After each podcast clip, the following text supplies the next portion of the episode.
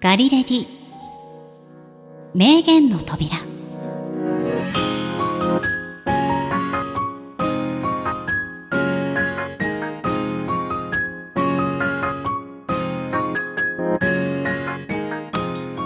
ガーリーレディオポッドキャストパーソナリティの高田沙織です。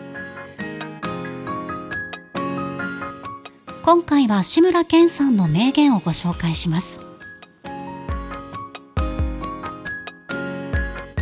古今東西いつの時代も自分が楽しいと思わない仕事から良い結果は生まれない。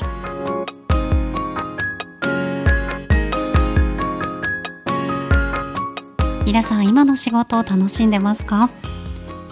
私も初めての仕事をするとき緊張を楽しむことを心に置いています。少しでも楽しみながら仕事ができるとまた次につながると私も信じています。明日がいい日でありますように。高田沙織でした。